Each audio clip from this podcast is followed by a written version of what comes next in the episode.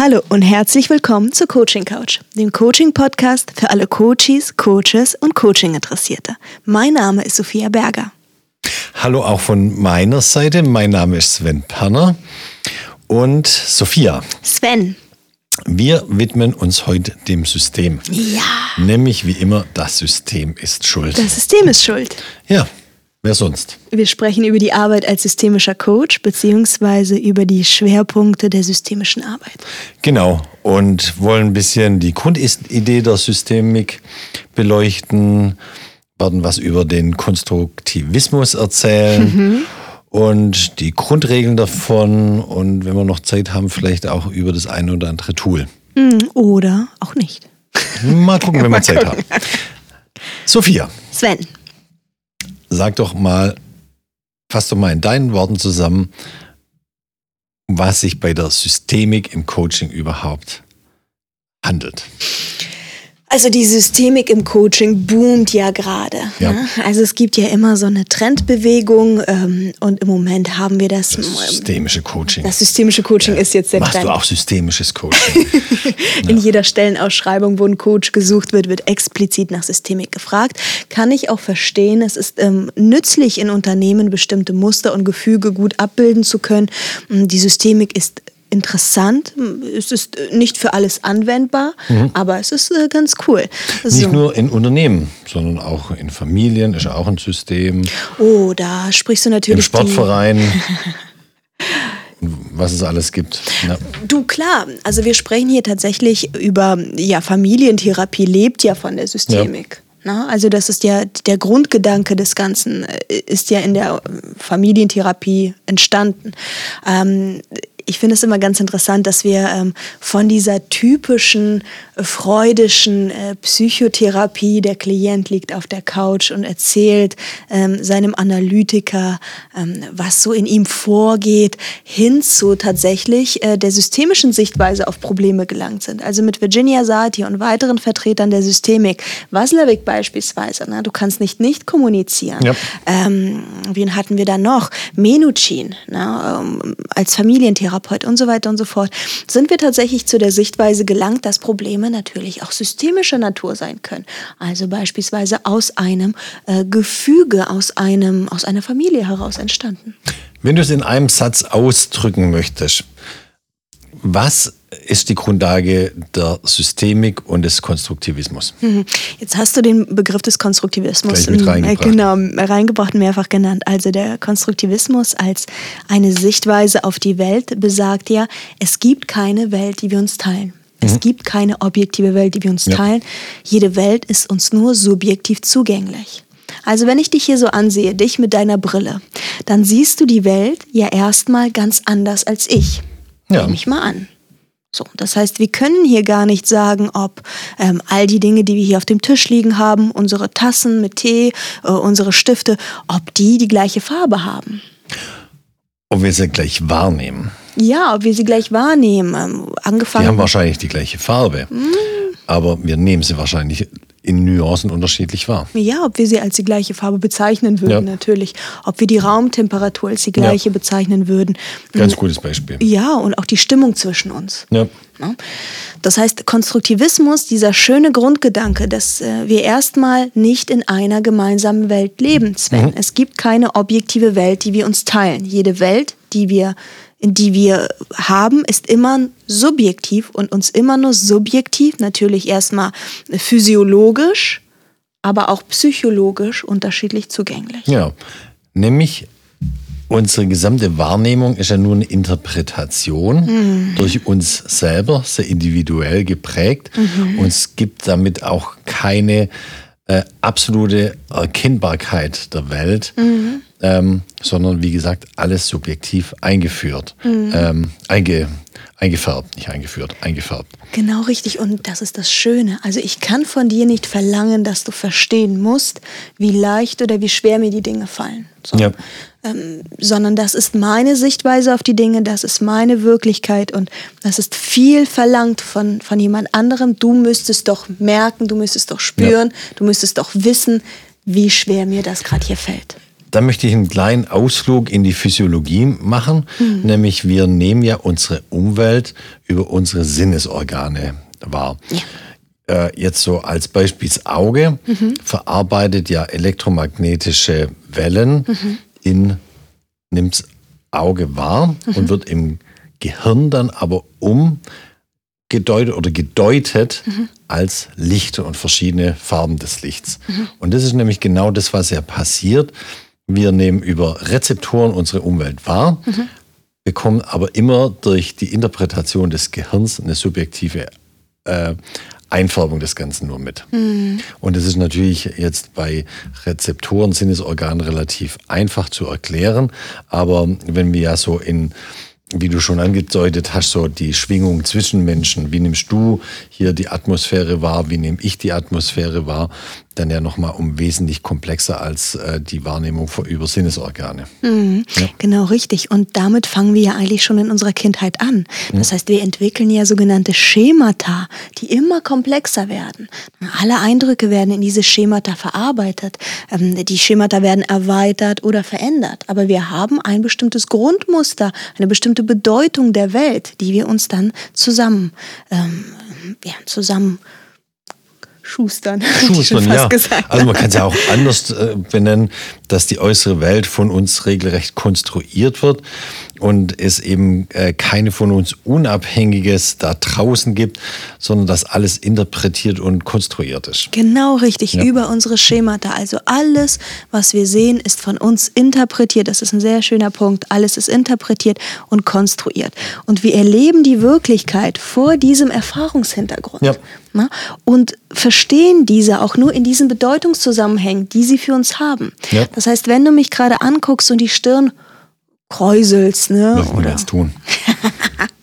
dann hat es für mich einen bestimmten äh, Bedeu äh, eine bestimmte Bedeutung. Ich erlebe es von meinem Bedeutungszusammenhang, von meinem Erfahrungshintergrund. Genau. Während die Message, die ich mit meinem Stirngrunzeln rüberbringen möchte, eine ganz andere sein kann. Es kann einfach nur sein, dass dass ich einfach müde bin gerade und deswegen die, die Stirn runzel. Mhm. Aber du kannst gleich als skeptischen Blick wahrnehmen oder sowas. Beispielsweise, ja. ne? das finde ich ganz interessant. Allein ähm, darüber streiten sich ja ganz viele. Der klassische Pärchenkonflikt ist ja, das ist ja gar nicht, was du gesagt hast, sondern wie du es gesagt hast. Ja, ne? Ich ja. interpretiere bereits aus deinen Worten etwas, was von meinem Erfahrungshintergrund und in meinem Bedeutungszusammenhang nur etwas Negatives, etwas gegen mich gerichtetes sein kann. Besonders großer Trugschluss, genauso bei, bei Pärchen, ist dann noch dieser Satz, ich weiß genau, was du denkst. ja, ja, nee, überhaupt nicht. Ja. Du kannst vielleicht was wahrnehmen, wie das bei dir ankommt, aber sicherlich nicht wissen, was ich wirklich denke. Und hier befinden wir uns schon in der Systemik beziehungsweise in der Arbeit als Coach in der Systemik. Ja. Es gilt gerade diese Idee, ähm, dem Coachie ähm, ja, zu verdeutlichen, nämlich alles, was ich weiß, ist lediglich meine Wirklichkeit, meine Realität. Mhm. Und der andere, der, äh, der lebt in seiner Realität, in seiner Wirklichkeit. Ne? Und ich, ähm, es gibt in der Paartherapie das schöne Zwei-Welten-Modell. Ne? Also jeder von uns lebt in seiner eigenen Welt mit eigenen Sitten und Bräuchen. Und ich muss nicht die Sitten und Bräuchen aus meiner Welt auf deine Welt, Sven, münzen und sagen, so müsst ihr das machen in eurer Welt, ähm, in eurem Land, ähm, so wäre es richtig. Jetzt möchte ich da mal einen Shortcut nehmen. Deswegen ist es ja auch immer wesentlich einfacher, sich selbst und seine eigene Interpretation der Umgebung zu ändern, als dass man jemand anderen ändern könnte. Ja, das stimmt. Ja. Das stimmt. Ich möchte noch mal so ein bisschen auf das systemische Modell eingehen. Mhm. Ähm, bei, Im systemischen Modell werden ja Grundannahmen äh, gemacht, die Richtig. gelten heute, können durch weitere Forschung, psychologische Untersuchung, mhm. kann es morgen leicht anders aussehen. Aber heute geht mir von der Grundannahme aus, dass Menschen im System leben. Genau richtig. Also das ist die, die simpelste meiner Meinung nach Grundannahme, weil sie einfach sehr sichtbar und deutlich ist. Ne? Ja. Du lebst in deinem System an deinem Arbeitsplatz, du lebst in deinem System Familie, in deinem System Partnerschaft, in deinem System Sport. Ne? Also wir sind und leben in verschiedenen Systemen und die sind oftmals auch abgrenzbare Einheiten für uns. Genau. Und es ist auch wichtig, dass die Systeme zum fürs bessere Verständnis und auch für die Interpreta äh, oder die Arbeit damit eben als abgrenzbare Einheiten gelten. Man kann Systeme Richtig. abgrenzen. Man kann oder sie muss sie abgrenzen, damit man wieder hier in unseren, jetzt nenne ich es ein bisschen äh, äh, negativ Schubladen äh, denken können. Aber das ist ja genau das, was du ja vorhin schon gesagt hast. Kinder fangen an, ihre Umwelt wahrzunehmen äh, über ein gewisses Schubladendenken. Mhm. Und auch wir Erwachsene hören nie damit auf, in Schubladen zu denken. Nämlich nur Absolut. damit kriegen wir eben Ordnung rein in unser Leben, in unsere Umgebung. Mhm. Wir nennen es halt heutzutage nicht mehr Schubladen, weil es negativ annotiert ist.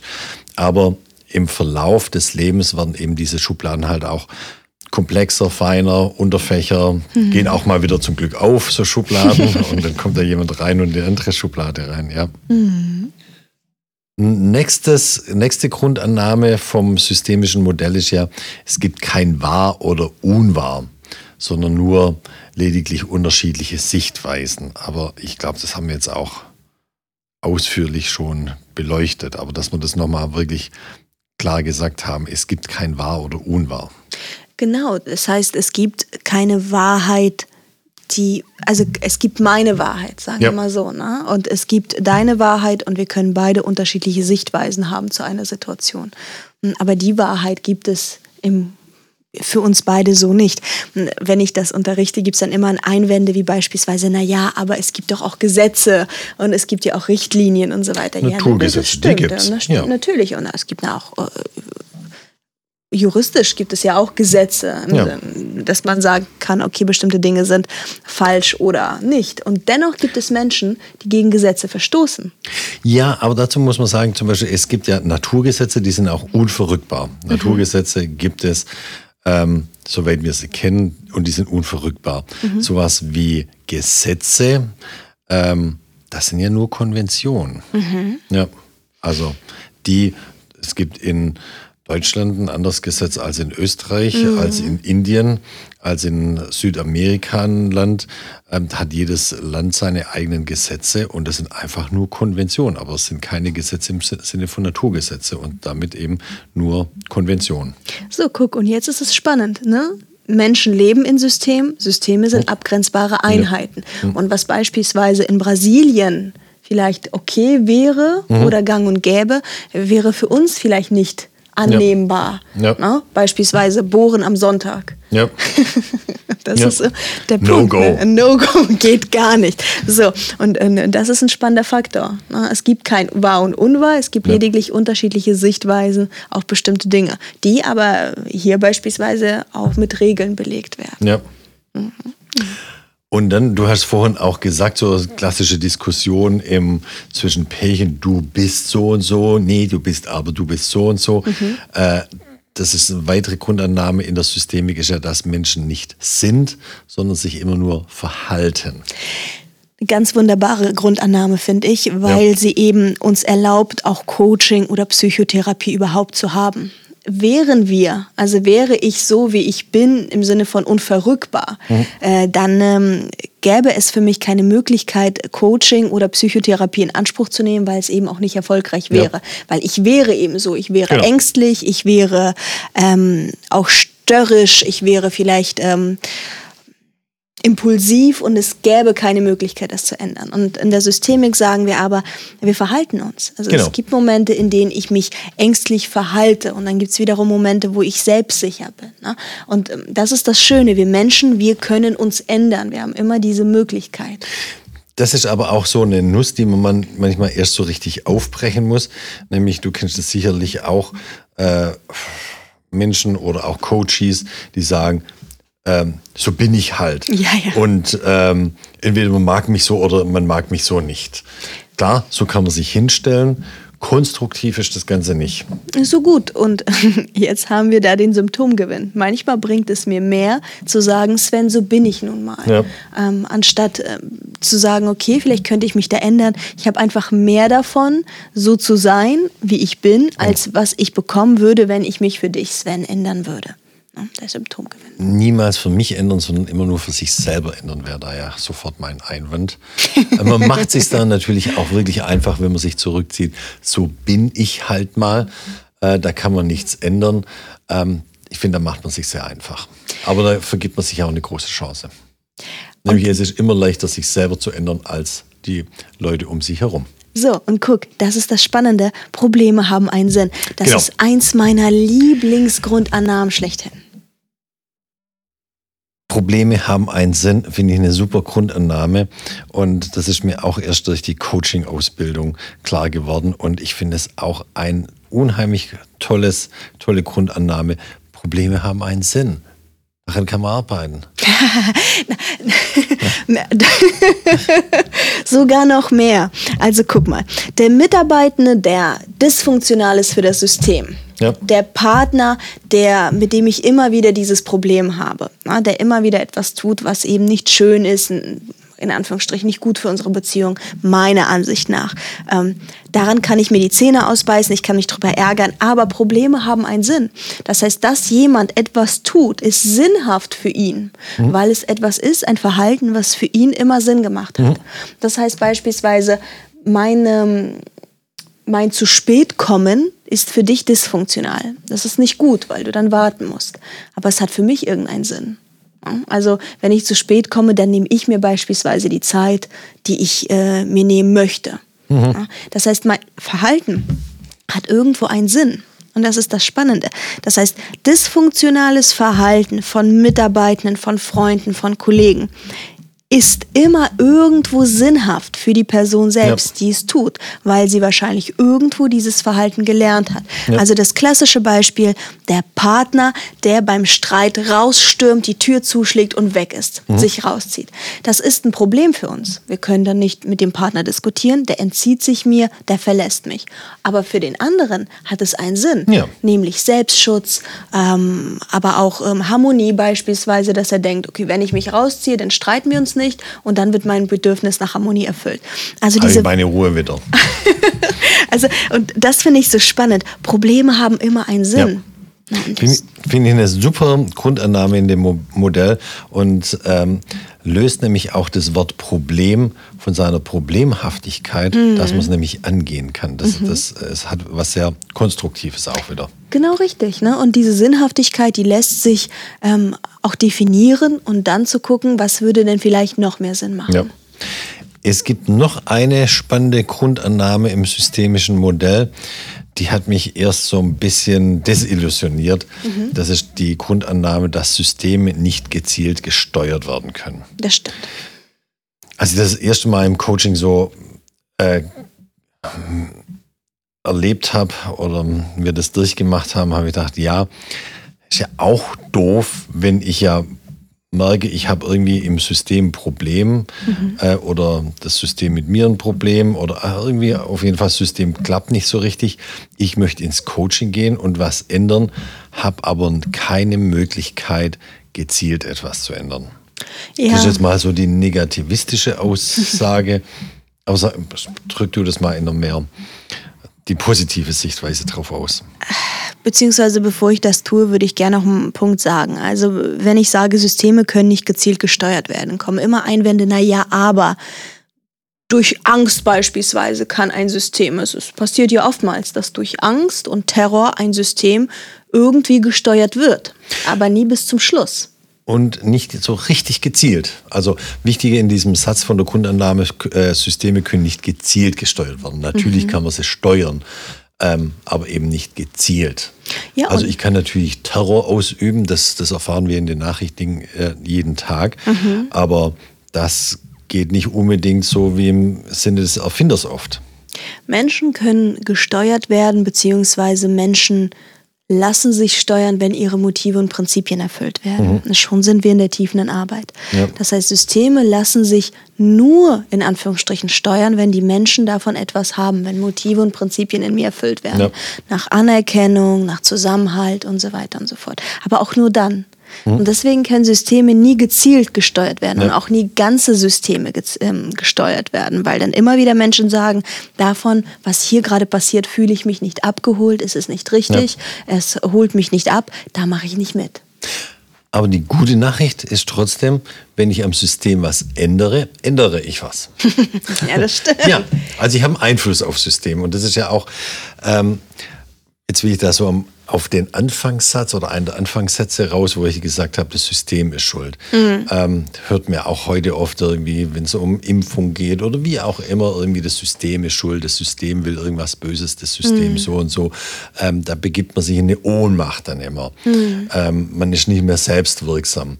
Aber das ist genau das, was jetzt hier auch wieder die positive Nachricht ist. Man kann das System trotzdem ändern. Mhm, Vielleicht ja. nicht genau in die Richtung, wo man es haben will, aber man kann es durch Eigeninitiative ändern. Das erleben wir ja gerade bei den Frauen im Iran. Ja, hervorragendes Beispiel. Ja, also ja. Ein, ein schmerzhaftes Beispiel. Ähm was auch ähm, nicht leichtfertig gebracht werden kann und auch nicht soll, aber ein Beispiel dafür, ja. dass Menschen eben tatsächlich auch das System ändern wollen ne? und sich dann auch nicht, ähm, also es lässt sich ja in beide Richtungen, das System Mensch oder der Staat Iran lässt sich nicht gezielt steuern, ne? sondern die Frauen versuchen da das System zu ändern, ja. ne? das Regime zu ändern. Ohne zu wissen, wo es direkt hinführt, aber es führt zu einer Änderung.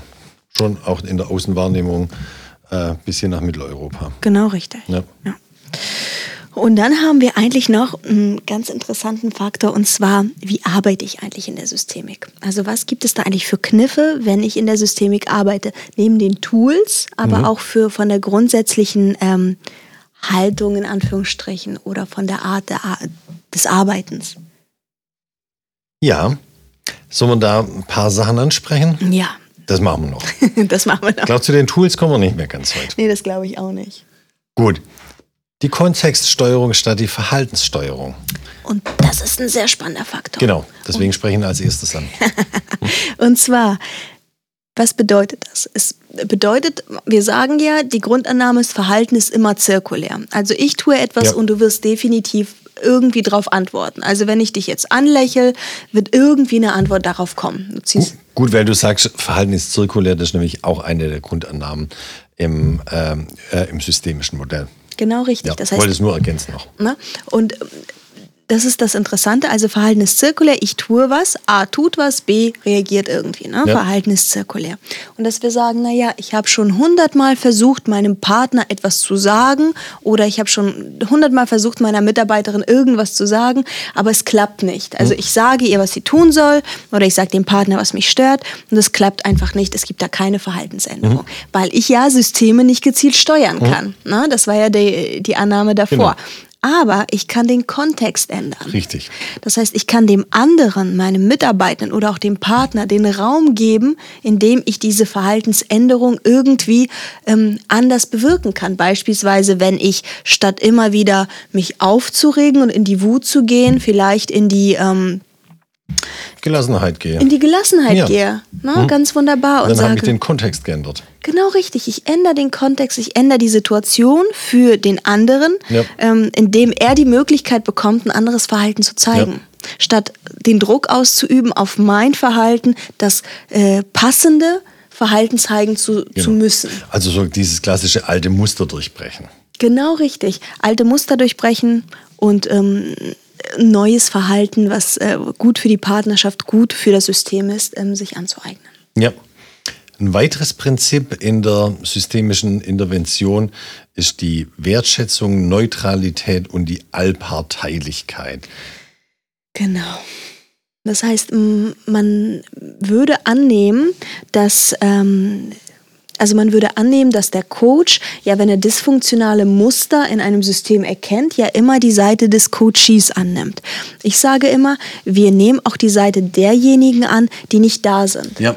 Das heißt, wir sind allparteilich. Wir sind nicht ja. immer der Advokat des Coaches, sondern... Und geben ihm nur Recht irgendwie und sagen, ja, du armer Coach, Coachy, ja, du armer Coachy, tust mir leid. Nee, wir, wir nehmen eine Überparteilichkeit an. Genau richtig. Und das passt dazu, dass wir sagen, wir haben Respektlosigkeit gegenüber Ideen, aber wir sind immer respektvoll und neugierig dem Coach gegenüber. Ja. Mhm. Das heißt, wir hören uns die Ideen an, wir gucken, wie für den Coach das System ist, aber wir sind dabei neutral und respektvoll und allparteilich. Also wir greifen äh, verschiedene Ideen auf, wir stellen auch Hypothesen her ähm, ja. und leiten sie ab und geben dem Coach Raum, sich da irgendwie verschiedene Blickwinkel einzunehmen die Respektlosigkeit gegenüber Ideen finde ich super. Mhm. Ich nenne das auch immer äh, alles dissoziieren. Erstmal alles klein schneiden, klein hacken genau. und dann gegebenenfalls aus den Puzzleteilen neu aufbauen. Aber wie du schon gesagt hast, ganz wichtig ist immer, dass man trotzdem die respektvolle Neugier gegenüber dem Gegenüber bewahrt. Den nicht dissoziieren. Genau richtig. Nur, nur als Ultima Ratio mal. ja. Das heißt, wenn wir das jetzt äh, zusammenfassen würden, die systemische Arbeit, würden wir sagen im Fazit, die systemische Arbeit soll dem Coach ermöglichen, einen anderen Blickwinkel ja. auf sein System und auch sein Verhalten ja. zu bekommen. Er soll ähm, umdenken können. Er soll seine Situation so ein bisschen auch aus der Metaebene betrachten Richtig. und neue Verhaltensweisen für sich einüben können. Also so ein bisschen raus aus der Opferrolle in Anführungsstrichen. Oder aus dem gewöhnlichen Muster raus. Genau, richtig. Mal einfach mal ein neues Muster probieren. Genau. Und dann wird man auch relativ schnell sehen, wie sich das gesamte System um einen herum ändert. Genau richtig. Man kann es nicht zielen, äh, zielgerichtet machen. Genau. Aber man kann ja mal das eine oder andere ausprobieren und einfach mal gucken, wie das System dann reagiert. Mhm. Und gucken, ob eines der Reaktionen einem besser gefällt als die bisherigen Reaktionen im alten Muster. Genau richtig. So ist das. Was nimmst du heute mit, lieber Sven? Was ich heute mitnehme und auch allen mitgeben möchte, ähm, ist wirklich, glaube dieser äh, Satz nochmal, dass Probleme Sinn machen. ja. Den mag ich einfach. Den mag ich auch. Und ähm, aber auch, dass man weiß in der Systemik, im systemischen Coachen, dass man nicht gezielt steuern kann, aber man soll es einfach trotzdem mal ausprobieren. Vielleicht eines der Resultate seiner Verhaltensänderung kann ja doch zu einem gewünschten Resultat führen. Mhm. Mal die alten Muster durchbrechen. Mhm. Ja. Das nehme ich auch mit. Also das mit Probleme haben einen Sinn ist eins tatsächlich meiner, meiner Lieblingssätze. Ähm, aber auch ähm, wir sind nicht, wir verhalten uns. Ja, das, auch ganz wichtig. Ja. ist auch etwas, was ich ähm, mitnehme. Und ich finde, ähm, zum Abschluss würde ich sagen, dass Systemik äh, oder systemische Tools, über die wir beim nächsten Mal sprechen werden, was gibt es da eigentlich an systemischen Tools? Ähm, ja. definitiv ähm, in jeden Toolkoffer gehören. Also die Systemik als Teil äh, einer guten Coaching-Arbeit, die gehört auf jeden Fall dazu. Also wenn man systemisch coachen möchte, mhm. dann muss man schon die Grundannahmen und Grundideen der Systemik äh, verstanden haben. Ich hoffe, mhm. das haben wir so halbwegs rübergebracht. und ähm, es ist auch nicht ganz einfach, Nein. muss man sagen, wenn man es gut machen möchte, damit arbeiten. Ähm, und dementsprechend würde ich auch sagen, machen wir die Tools dazu, die da Anwendung finden können, machen wir in einem extra Podcast mhm. beim nächsten Mal. Ich freue mich drauf. Sophia. Sven. Wie immer, hat mir eine riesen Freude gemacht, mich mit dir hier auszutauschen. Mir auch. Ich hoffe, auch unseren Zuhörern hat es gefallen. Mhm. Und damit verbleiben wir mit freundlichen Grüßen. Bis zum nächsten Mal. Bis zum nächsten Mal. Tschüss. Tschüss.